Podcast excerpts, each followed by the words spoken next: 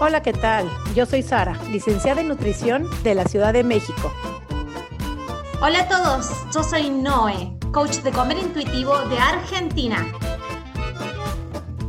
Y juntas hacemos coma y punto. Porque comer debería ser así de fácil. Coma, y, punto. Bienvenidos una vez más, un domingo más, un lunes, martes, miércoles, cuando sea que nos estés escuchando este rinconcito que se llama coma y punto. Bien simple, porque comer debería ser así fácil, sí, sí, sí. Sin más preámbulos, hoy nos vamos directamente porque tenemos mucho, mucho, mucho para escuchar, mucho para absorber, mucho para aprender y en última instancia sanar también. Así que, sin más preámbulos, Sari, ¿cómo estás? Hola Noé, ¿cómo estás? Muy contenta, siempre estamos contentas. Es que es un proyecto que lo hacemos con todo el cariño, con todo el gusto y que aparte lo gozamos, lo disfrutamos y felices que la gente se sienta privilegiada de estar aquí con nosotros, las personas, nuestros invitados, se sienten aquí el privilegio de estar entre nosotras y así lo sentimos nosotras mismos también, privilegiadas de que acepten, privilegiadas de que nos busquen, de que quieran estar en este episodio. Y una vez más les recordamos que este rinconcito no es de Noé y Sari, es de todos los que quieran compartir su mensaje. Y es el caso de nuestra invitada el día de hoy, las, voy a presentar primero y ahorita la saludamos, ¿les parece? Ella es Ari Aranzabal, muy activa en redes sociales. Es licenciada en comunicación de la Ibero, o sea que eres coleguita mía, yo también soy Ibero. y es cantante y actriz. Mamá Lucero. ¿Ok? O mamá de Lucero, y te vas a corregir. Es completamente activista antigordofobia en las redes sociales. Su red social se llama Desaprendiendo con Chari. Así es que vayan ahorita mismo a seguirla en sus redes sociales. La voy a repetir, Desaprendiendo con Chari. Es conductora del programa de radio ¿Quién prendió la luz? que ya estuvimos el día de ayer, Noé y yo también. Y ella va, el programa de luz y ella misma también junto con todos sus productores, todo su equipo, sus redes, van promoviendo el activismo para descubrir nuestro mundo, nuestras creencias y lo más importante, siempre digo lo más importante, porque podemos colgarnos medallas credenciales, pero es esposa y es mamá de tres adolescentes. Chari, bienvenida a Comi.com, ¿cómo estás? Hola, ¿qué tal? Bueno, no saben, para mí, este, dentro de mi activismo, hagan de cuenta que me invitaron a cantar con Timbiriche, estoy así con mi... Qué emoción. Así como si de cantante me invitaran a cantar, no sé, con Ricardo Montaner. Así estoy emocionada dentro de mi activismo en estar aquí en este programa. Padrísimo, porque aparte sé que eres seguidora de nosotras, no te pierdes ningún episodio, lo cual agradecemos, al igual que todas las que nos han escuchado, que nos dejan sus comentarios en el YouTube, en nuestros eh, mensajes directos. Y Chari es una de ellas, y es que Chari, bienvenida. ¿Cómo te sientes gracias. hoy? ¿Cómo estás? Gracias, gracias, muy bien. Platícanos un poquito tu mensaje, lo que quieres transmitir el día de hoy, qué te hace llegar a donde estás el día de hoy. Fíjate, Sari, que, hola Noé también, este, lo que a mí, Sari. lo que yo quisiera que se quedara la gente el día de hoy con lo que van a escuchar en nuestra plática es de mi experiencia que tomen algo positivo Em, que aprendan más o menos eh, lo que, de lo que yo viví, que tomen esa experiencia para, para que puedan tomar otro tipo de decisiones o tomar otro camino. Eh, es así como presentarles mi vida para que la tomen como, como experiencia o experimento y que entonces decidan, oh, ok, es verdad lo que nos están diciendo, en, en este tipo, en, en este movimiento de salud en todas las tallas. Ella ya lo vivió, ella lo experimentó en carne propia. Entonces, eso es lo que quiero que se queden, por una parte como mamá y sobre todo para cuidar mucho a nuestros hijos, a los adolescentes, que es la, la bandera en la que yo estoy eh, más activa a lo mejor ahorita en redes me, no, mm, no me seguirá tanto adolescente, pero es a, a, quienes yo quiero llegar porque es donde yo veo más necesidad de, de promover este mensaje de salud en todas las tallas. Ari, ayer tuvimos la oportunidad, mientras estábamos haciendo tu programa de, radio. Eh, siempre nos quedamos charlando eh, en, las grabaciones también de los podcasts, nos quedamos charlando antes, después, y, resulta que a veces de que decís tenemos que grabar todo porque terminamos hablando de cosas más interesantes cuando no estamos en el aire. Y, y abriste tu corazón y me contaste, me dijiste, no, yo conocí esto, empecé a conocer todo, o sea, fue como así como vi esta charla y esta charla me llevó a otra charla y después es como que yo no esperaba encontrar la información que yo encontré. No. Y, esa información que yo encontré, después terminé encontrando una película y la película la terminamos viendo toda mi familia y nos dimos cuenta que todos teníamos que sanar y tener que sanar yo la relación con mi hija. Quiero que me cuentes eso, pasito por pasito, porque Parece que esto empezó hace como un año, un año y medio atrás, pero ha venido llenísimo de información, así como se abrió el cielo y cayó toda la información junta. Anda, contanos de a poquito, así desde el principio. Sí, mira, lo que um, todo esto empezó hace un año y, esta pandemia fue lo que, me, lo que me sirvió.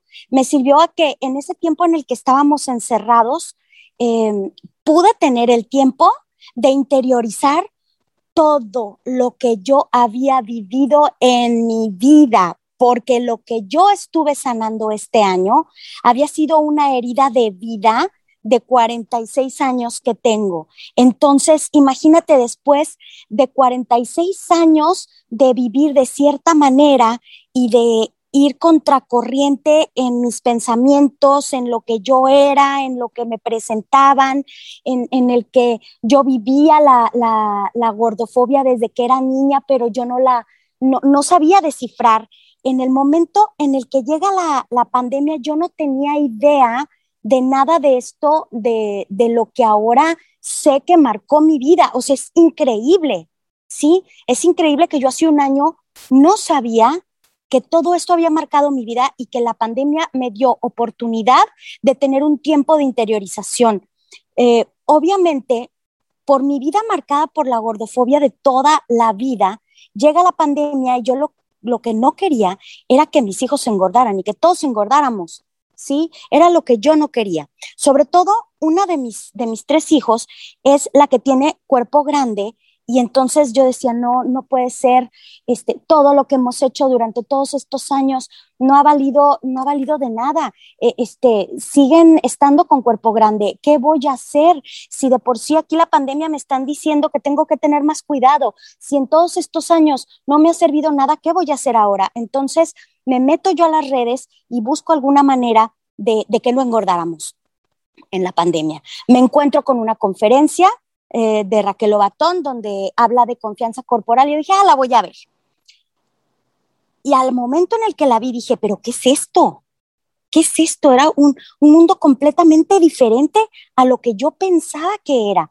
Me topé con salud en todas las tallas, me topé con, con con ya la, la, idea y con la evidencia científica de que las personas gordas no estamos enfermas, de que no tenemos el control de nuestro cuerpo, de que no podemos decidir lo que hace nuestro cuerpo, de que no es verdad todo lo que nos han dicho, eh, de que si comemos mucho o que si hacemos menos ejercicio, que es nuestra culpa por estar gordos. Eh, fue un boom en mi cabeza tremendo y entonces empecé a estudiar y estudiar, empecé a seguir a Raquel en, sus redes. De ahí me enganché a las jornadas de gordofobia donde ella iba a estar dando una conferencia. Eh, empecé a seguir eh, en redes a muchas de las activistas, nutriólogas y psicólogas como ustedes.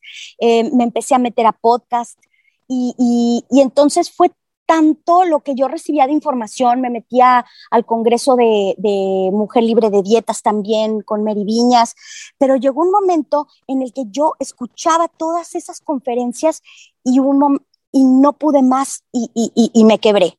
Empecé a llorar y dije, no es posible que toda mi vida haya sido marcada por, por cosas que no eran verdad, porque todo lo que yo escuchaba me sonaba tan lógico, tan lógico. O sea, yo decía, es que es verdad, no es cierto que todos los diabéticos sean gordos. Yo conozco muchos diabéticos y muchos son flacos. ¿Por qué me están asustando todo el tiempo de que si soy gorda voy a tener diabetes? Si de mi familia, pues de los diabéticos que conozco, cinco son flaquísimos y las otras dos son gordas, no entiendo. ¿Sí? O, o que me decían, es que te metes esta dieta y ya con esto vas a tener y ya va a ser tu vida libre y vas a ser este, y, todo el tiempo vas a estar así. No es cierto, reboté 20 mil veces, ha sido la historia de mi vida. Entonces, em, encontrarme con todo esto para mí fue un cambio tremendo. No pude sostenerlo yo sola y dije, tengo que tener terapia porque no, no estaba ya en mí. Y entonces busqué a Raquel, empecé terapia con ella y yo pensaba en que tenía que, hacer terapia a mi hija. Eh, pero entonces me acordé de todo lo que yo había estudiado desde que me embaracé y dije, es que te has metido a tantos cursos buscando modificar a los niños cuando en realidad los que nos tenemos que trabajar somos nosotros porque ellos ven el ejemplo, el ejemplo arrastra. Y entonces empecé la terapia con Raquel. La primera tarea fue ver Embrace, todos en familia. Y fue algo muy duro, porque a pesar de que la gordura estaba siempre presente en nuestra familia, no era algo que se decía. ¿Sí? Era algo que estaba muy callado. ¿Por qué? Porque yo no quería decirle a mis hijos, y mucho menos a, mi hija, que es la, la, la que es más gordita de aquí de la familia, yo no le quería decir, estás gorda, no le quería decir, ya no comas, ya, yo no le quería decir, este, todas las cosas que me dijeron a mí. Entonces, ¿cómo hacerle? ¿Cómo le podía hacer yo si yo veía que ella estaba sufriendo porque no encajaba, porque no encontraba ropa, porque ella, eh, ella sufría las mismas cosas que yo sufrí de pequeña? ¿Y cómo le decía si era un dolor interno?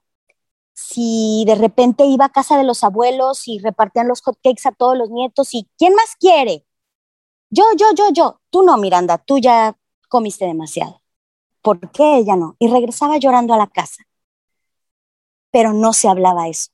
Yo la contenía, yo la abrazaba, hablamos con los, con los abuelos y les dijimos, por favor, no mencionen cosas sobre el cuerpo, pero en realidad yo no tenía herramientas porque todo a mi alrededor me decía que sí debíamos de poner la dieta, pero yo no quería por otro lado que sufriera lo mismo que yo, entonces era una angustia tremenda.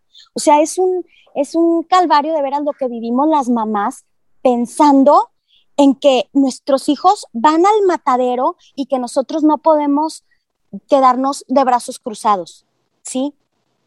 Totalmente. Creo que, Chari, te estuviste como desaprendiendo, ahora sí como dice tu programa. Sí. Tener que desaprender para poder ejercer, moverse desde otro lugar. Porque, ¿cuántas dietas hiciste tú?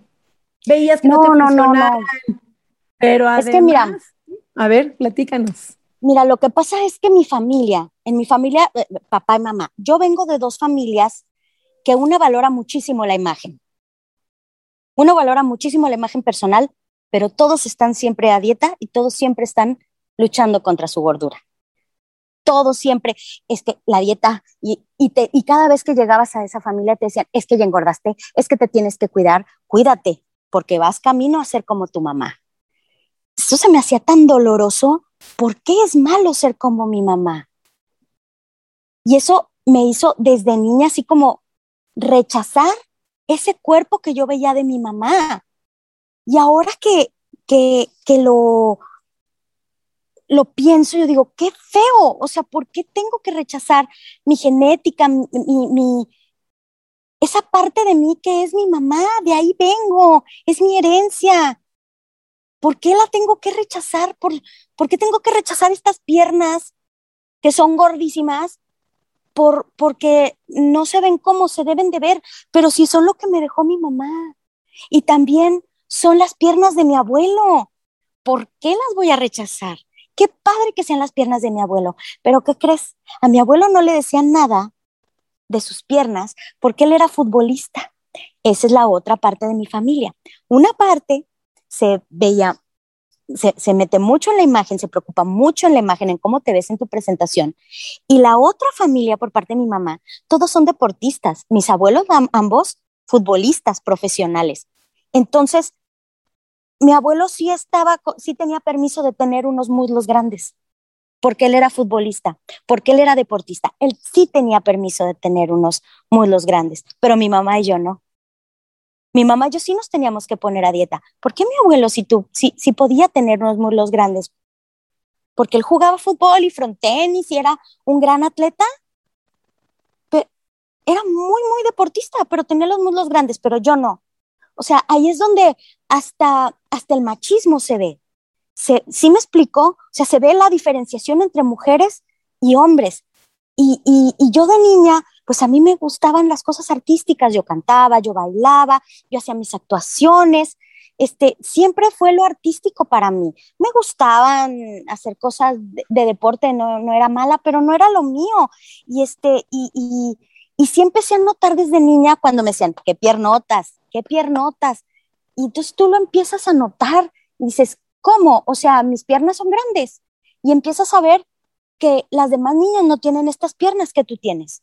Y empiezas a ver que las demás niñas no tienen esta pancita que tú tienes. Y que a pesar de haber estado seis años en ballet, pues yo no tenía un cuerpo delgadito como las demás niñas.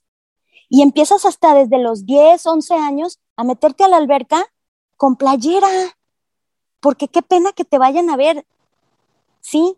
¿Por qué? Porque yo sabía intrínsecamente que ese no era el cuerpo que podía ser visto, que las demás niñas sí podían andar en bikini y yo no, yo jamás me he puesto uno.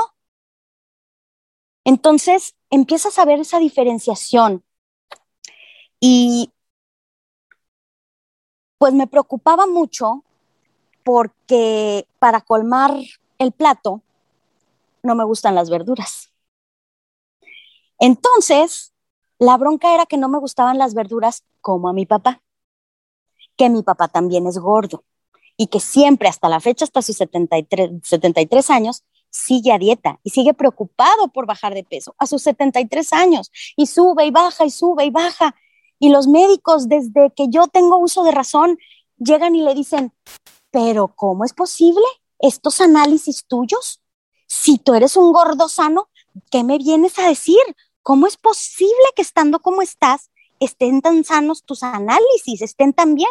Y mi papá, pues ya ves, así soy, soy un gordo sano, pero siempre con la preocupación y la angustia de que tenía que adelgazar porque, aunque sus análisis salieran bien, la imagen era mucho más poderosa.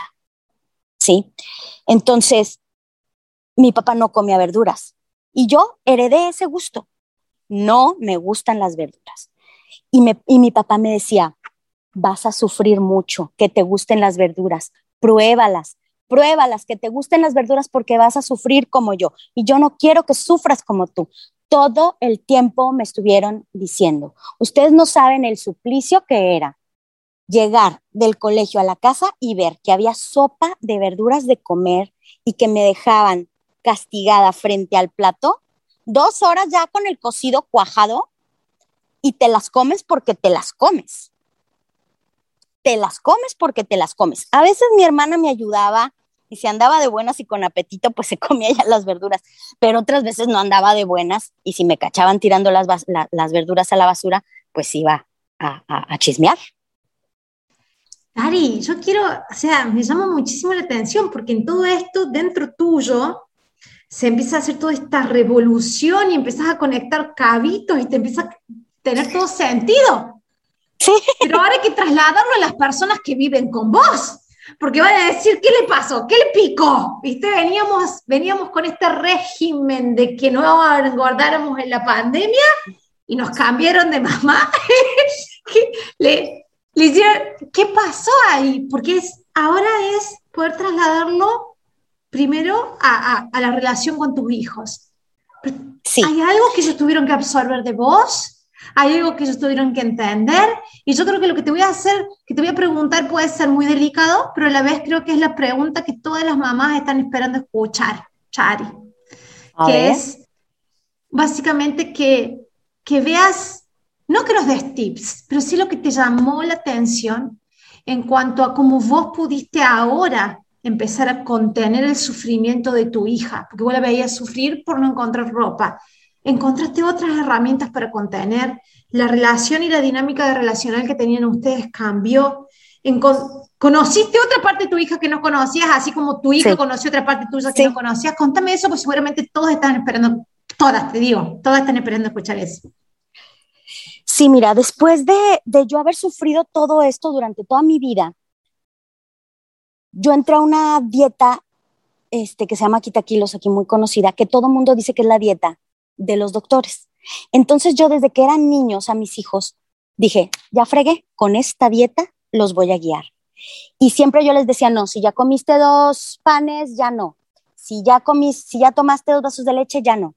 Cuando empezamos con la terapia de alimentación intuitiva, que vemos el primer, eh, eh, este, esta película de Embrace, que los obligué a todos, y los obligué porque yo veía a Miranda que, que ella sabía muy dentro de ella que es que era el tema, era el tema que nunca habíamos tocado y que en ese momento se iba a abrir. Yo sabía que ella estaba muy reacia, le corrían las lagrimitas de repente y entonces acaba la película, terminamos todos así impactados y ellas tenían, mis dos hijas tenían todavía las últimas recetas, las últimas dietas pegadas en el refrigerador. Y entonces yo les dije, si ustedes quieren, a partir de hoy, se acaban las dietas en esta casa. Sí, todos gritos, sí. Fue un grito de sí, qué padre. ¿Escucharon lo que vieron la película? ¿Escucharon lo que yo les platiqué? ¿Lo escucharon? Podemos respetar nuestro cuerpo y las dietas no funcionan y por eso hemos estado en dietas y rebotamos y por eso no nos sentimos en paz y por eso luego comemos por atracón. De, a partir de este momento se acaban las dietas. Todo mundo, bueno, es que dieron un brinco de felicidad y yo les dije, miren hijos, yo nada más les voy a decir una cosa. No hay cosa de, de la que yo me arrepienta en esta vida más que de una sola y es de no haberme metido a la alberca con ustedes cuando eran niños por ah. pena, por pena a mi cuerpo y a lo que iban a decir los demás. A partir de hoy, en esta casa, se acaban las dietas y se respeta el cuerpo y vamos a entrar a un modo de aprender a amarnos como somos y de aceptarnos este, y se los dije obviamente con lágrimas en los ojos, y, ellos, bueno, no, estaba yo ya en el llanto total, este, pero ellos me vieron, lloramos todos y les dije, no hay cosa de la que me arrepienta yo más de no haberme metido a la alberca cuando tus niños están metidos ahí y te dicen, mamá, métete con nosotros, métete y tú no te metes porque estás viendo que hay otras mamás que te van a ver en traje de baño tu celulitis, tus piernotas, tu panza, tu lo que quieras. Ay, Chari, qué historia, que es que estás, hijo, moviendo, pero sabes que hay alguna parte que, hay una parte que de veras que todavía no me cuaja y no me cuadra, que siempre decimos, yo no quiero que mis hijos vivan lo que yo viví.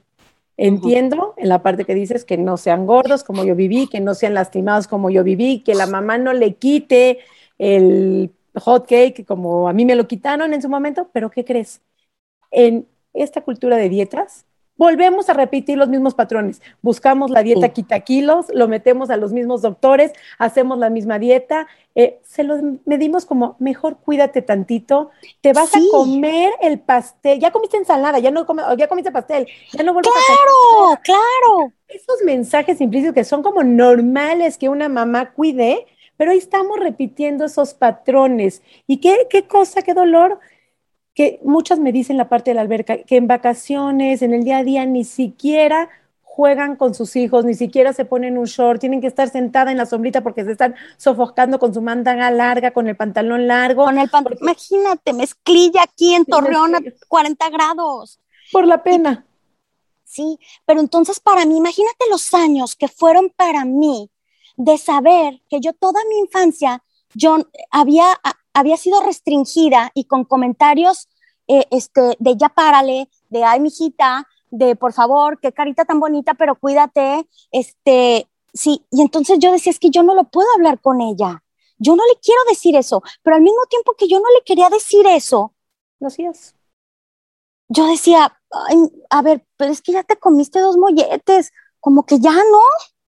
O sea, sí hubo momentos en los que, en los que dije, no, ahora, em, hubo un momento también en el que, fíjate lo que hice, nos asaltaron en la carretera y fue un momento muy traumático para todos.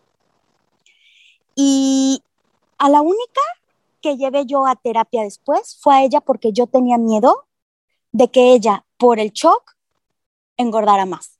A los otros dos no, los llevé, pero a ella sí. Fíjate lo que llegué a hacer, porque yo no quería que ella se tragara sus emociones y que por eso engordara más. Cuando era una niña que desde chiquita se veía todas luces, que salió a la familia de su papá, que el papá es grandote, ¿sí?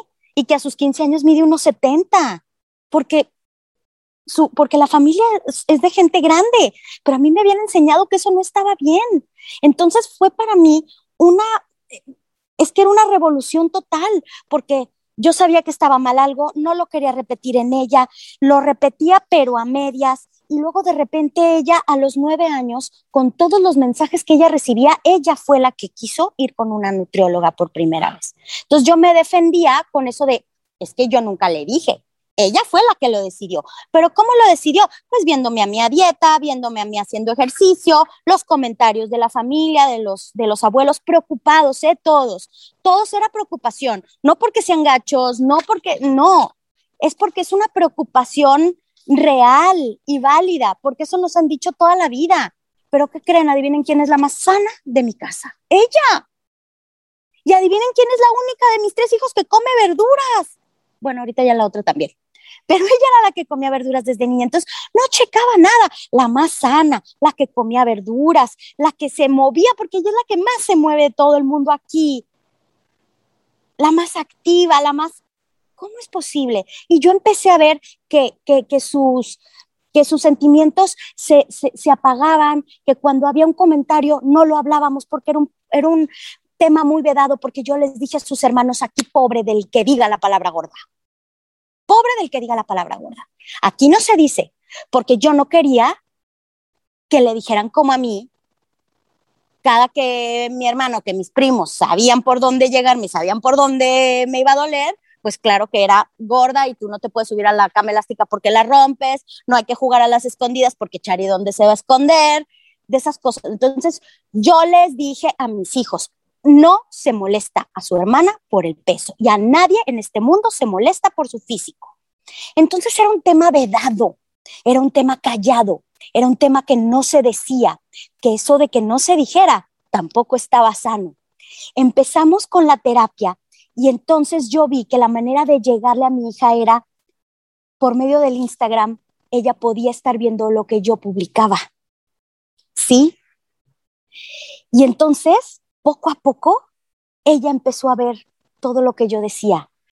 En el momento en el que yo empecé a comprar sin límite en el supermercado, en ese momento, bueno, ustedes no saben qué sufrir. Llegar al supermercado cuando jamás había habido refrescos en mi casa, porque yo cuidé que mis hijos nunca tomaran refresco. Yo cuidé que nunca hubiera papitas en esta casa más que cuando eran fiestas ni galletas, ni cosas, o sea, todo estaba súper prohibido. Cuando había galletas, en menos de lo que canta un gallo ya se habían acabado la caja. Ahora yo permito y con toda la, calma del mundo puede estar un bote de Nutella y puede estar ahí 15 días y nadie lo toca. Porque dejamos de prohibir el alimento. Fueron los primeros meses súper difíciles para mí, porque para mí ir al supermercado era una tortura de, ¿cómo? Yo sé que les gustan estas galletas, ay, de veras se las voy a comprar. Yo sé que les gusta la Nutella, de veras se las voy a comprar, la voy a llevar a la casa. Al principio fue una luna de miel, todo mundo comía. Y cuando llegó cierto tiempo, se acabó la luna de miel y ocurre lo que les digo puede estar el queso crema ahí, puede estar las galletas ahí y no se las devoran como antes cuando estaban prohibidas. Ay, Chari, estás tocando fibras que yo sé los comentarios que vamos a tener de este episodio. Estás el tras bambalina que todos quieren conocer de un proceso, no solamente personal, sino familiar. Nunca lo habíamos podido exponer así como lo estás exponiendo vos. Estás tocando fibras que son, van a doler mucho, que están ahí muy fibrosadas, pero ahí es donde estás llegando y creo de que las personas te van a querer dar un abrazo virtual a través de la pantalla o del dispositivo o aplicación que estén escuchando, porque qué profundidad de proceso cuando involucra a toda la familia. Es que déjenme les platico lo mejor. Lo mejor fue que mi niña, así callada, así tímida, como ella era, porque ella es la más tímida de aquí, se fue abriendo, fue teniendo seguridad, fue teniendo confianza. Para los, ¿qué sería? Empezamos en octubre. Para diciembre nos llegó la primera carta de felicitación de la escuela, la primera que había tenido en su vida.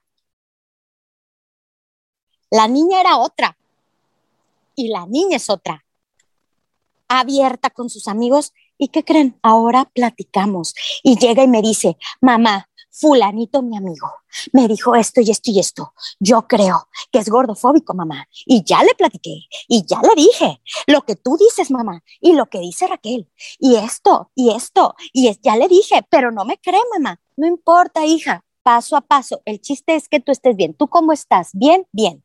La representación, el entrar, a una tienda y verla sufrir cuando no había ropa, pero que ahora puedas meterte a internet y que haya tiendas donde venden ropa linda para ella, la cara, cómo se le iluminó el día que llegó, los primeros paquetes con su ropa y lo linda que se ve. Aleluya. Es otra niña. aleluya, es que es lo que hablamos aquí, mi querida Noé Chari, cuando hay comida, hay pensamiento, tu hija se puede mover, puede pensar, puede tener seguridad en ella.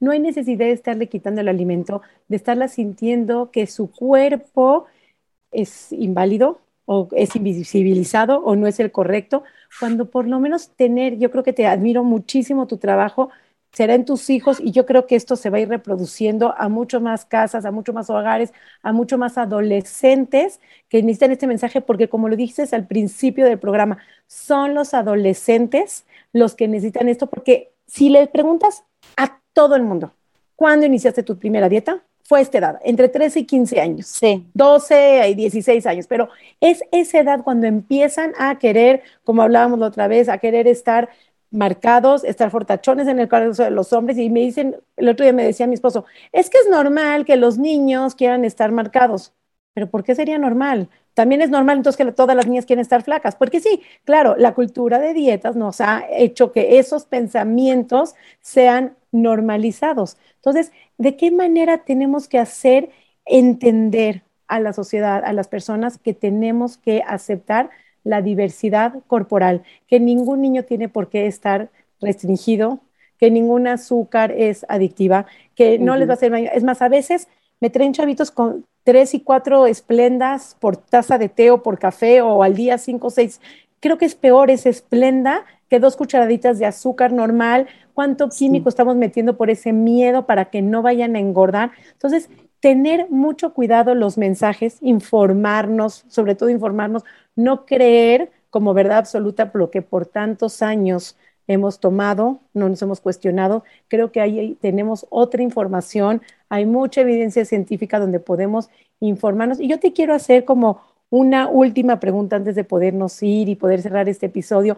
Te quiero preguntar, ¿y quién es Chari hoy en día? Después de todos estos 46 años que has vivido creyendo que algo estaba mal, creyendo que el cuerpo lo podías cambiar, que estaba sobre tu control. ¿Quién es hoy cuando aceptas esa genética que traes, esa Chari que soy? ¿Cómo vives hoy?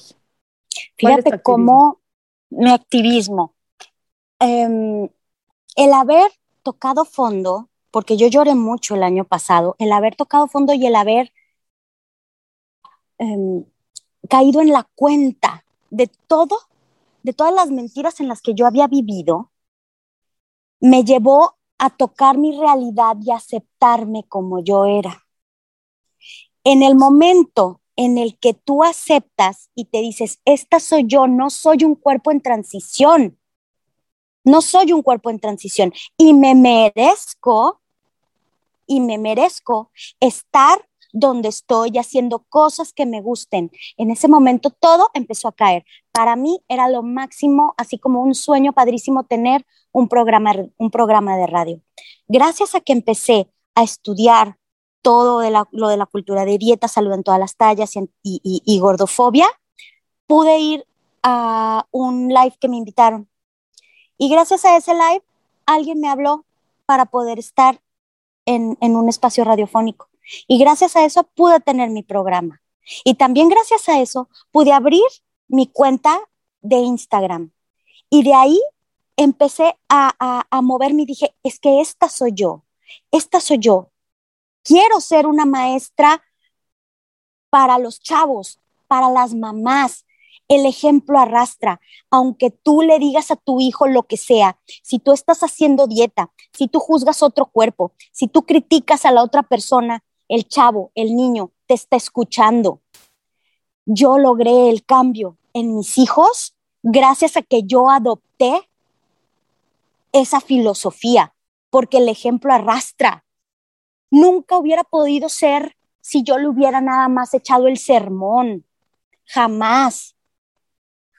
Por eso mis hijos ahora tienen otra actitud ante la comida y otra actitud ante los cuerpos y se dan cuenta cuando hay gordofobia, se dan cuenta cuando hay discriminación. Ellos ya lo ven, pero yo sí les quiero decir a las mamás, porque hace poquito hablé con una, con una abuelita que estaba muy preocupada porque, porque su, su nietecita ya estaba pensando en dietas. Y, y le digo, es que todo lo que hay alrededor, claro que te da los mensajes, pero el primer mensaje es el de la mamá. La mamá sigue, sigue a dieta, la mamá sigue pensando que su cuerpo está mal, la mamá sigue eh, desconectada de su cuerpo. Eso los niños lo, lo, lo absorben, lo ven. ¿Tú sabes a cuántas bodas yo no fui porque yo creía no merecer comprarme un vestido? O sea, los últimos 10 años discúlpenme todos mis, los, mis amigos que me están oyendo, pero a todos los que les dije que no podía ir a su boda porque tenía esto, porque tenía un viaje, porque estaba enferma, no era cierto, no era cierto, era porque yo no me quería comprar un vestido, porque yo no me sentía merecedora, porque mi cuerpo estaba en transición, porque ese cuerpo no se merecía que yo me comprara un vestido. No me lo merecía. Quiero en no este podía momento, yo estar bonita. El que me está escuchando, que levante la mano quien se identifica con Chari, porque creo que no eres tú, creo que son millones de personas que se identifican, así es que tómense un momento qué parte se identifican y qué parte ya no quieren seguir aplazando, dejando de vivir, empezando a cambiar las narrativas, los discursos, lo que creemos y desaprendan, desaprendan como Chari. Ahora sí no desde desaprendiendo con Chari, sino desaprendan como Chari. Hay maneras de vivir diferente. Y yo creo que siempre lo decimos aquí, ¿no, mi querida Noé? Simplemente por existir, tenemos el derecho de vivir y de vivir con sí. plenitud, de vivir con creatividad, con el derecho de comer libremente lo que cada quien quiere comer. Me imagino ese momento cuando les das el permiso incondicional a tu familia completa de comer. ah, qué rico, y te das a ti el permiso de poder vivir, de poder ir a una boda en el cuerpo que estás, es así como privilegiado. Sí, Cari, no, qué fue, rico. fue qué rica, qué rica historia. Y, y saben que también les quiero decir que confíen en su cuerpo, confíen, porque cuando yo les platicaba a ustedes que yo me sentía muy mal por no comer verduras y que todo el mundo me decía que, que, que, yo no tenía los nutrientes suficientes porque yo no comía verduras, que yo iba a sufrir mucho porque no comía verduras. A la hora en que me embarazó, ustedes no saben todo lo bien. Yo no tuve ningún problema. Mi cuerpo aguantó. Y las niñas que se desmayaban en la primaria, eran las que comían los pepinos con chile. Yo no comía pepinos con chile, yo no me desmayaba. O sea, entonces a mí me entraba el shock de, ¿cómo? O sea, ¿por qué si me dicen que lo que yo como no está bien y que mi cuerpo está mal y que está mal nutrido porque yo no como verduras? ¿Por qué yo sí aguanto en el sol? ¿Por qué yo no me desmayato? ¿Por qué yo sí puedo correr de aquí a allá? ¿Por qué yo no me enfermo? O sea, ¿por qué mi embarazo estuvo bien? ¿Sí? Todo lo que yo le hice, porque le hice muchas cosas a mi cuerpo, ¿eh? le metí pastillas, le metí gotitas, le metí este, los balines, y en todo estuve rebotando. Si tú me ves lo que, como yo me veía hace 30 años, tú decías, es que no estaba gorda. ¿Por qué me decían que estaba gorda? ¿Por qué me decían que estaba gorda si no estaba? Pero con cinco kilitos que quieras bajar, te la vas llevando y tu set point va subiendo y va subiendo y va subiendo. Y ahora estoy gorda. Bueno, no importa. Yo lo que no quiero es que los chavitos pasen por todo esto. No hay ninguna necesidad. El ser gordo no es malo, pero no tiene caso que luches y que no, y que no escuches a tu cuerpo, porque vas a conseguir lo, contraproducente y valorar tu genética familiar.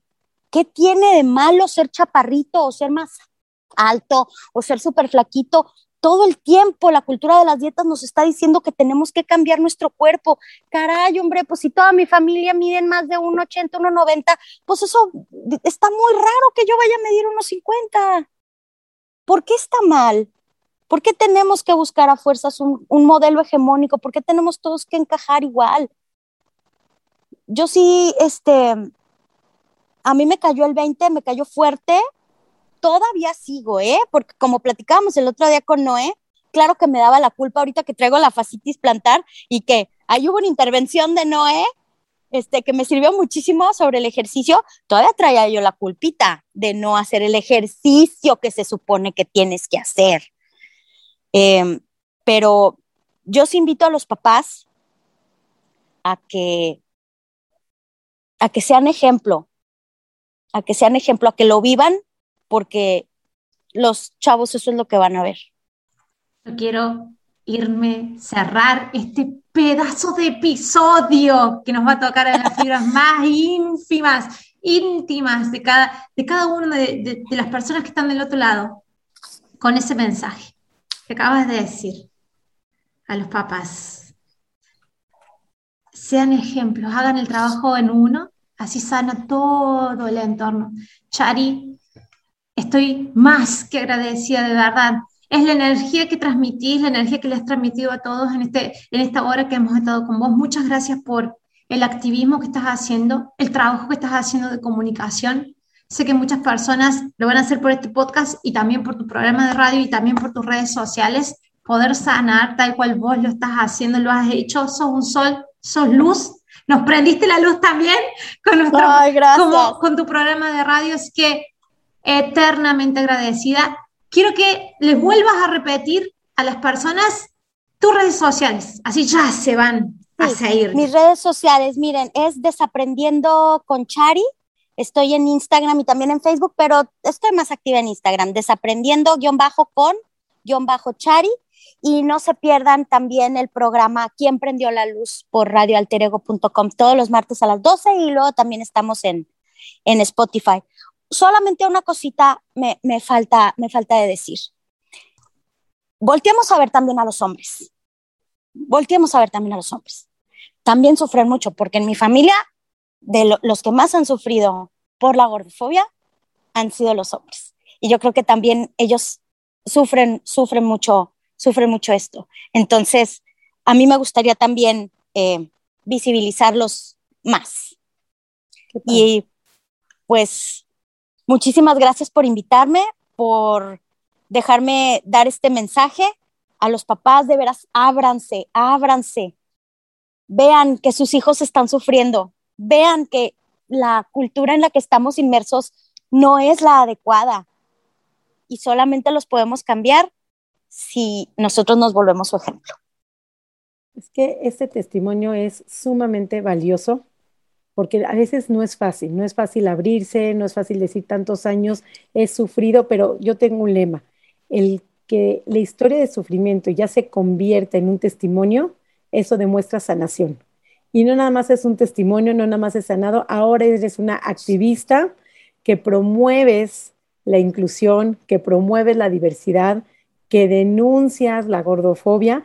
Y eso creo que con que a uno, con que a uno llegue, con que a uno la diferencia, con que este testimonio alguien se identifique y pueda cambiar su discurso con sus hijos, sus creencias, sus limitaciones, su cuídate tantito, deja de comer papitas, es por tu salud y le permite a todos los miembros de su familia comer con esa libertad incondicional y sin miedo y sin culpas, sí, por ser el tamaño que si ya sean hijos demasiado altos hijos de, con, con este peso, con otro peso, el color que sean, creo que ahí ya valió la pena. Cada uno tiene que hacer conciencia de los mensajes que estamos mandando, de las miradas que estamos mandando a nuestros familiares, a nuestros hijos y saber poner esos límites.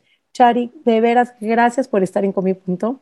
Gracias por este espacio, por tu tiempo, que es lo más valioso que tienes en este momento y se lo has dado esta hora a Comi Punto. Muchísimas gracias por tu Gracias a ustedes. Y vamos a repetir las redes sociales. Soy Nutrición Sari, Sara Marcos.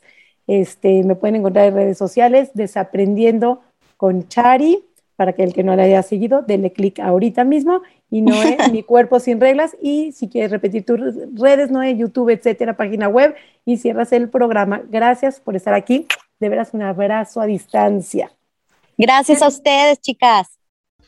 Nos despedimos así con las redes sociales de todo. Nada más para agregar, nada más para decir. Hasta la semana próxima. Chao, chao. Coma y punto.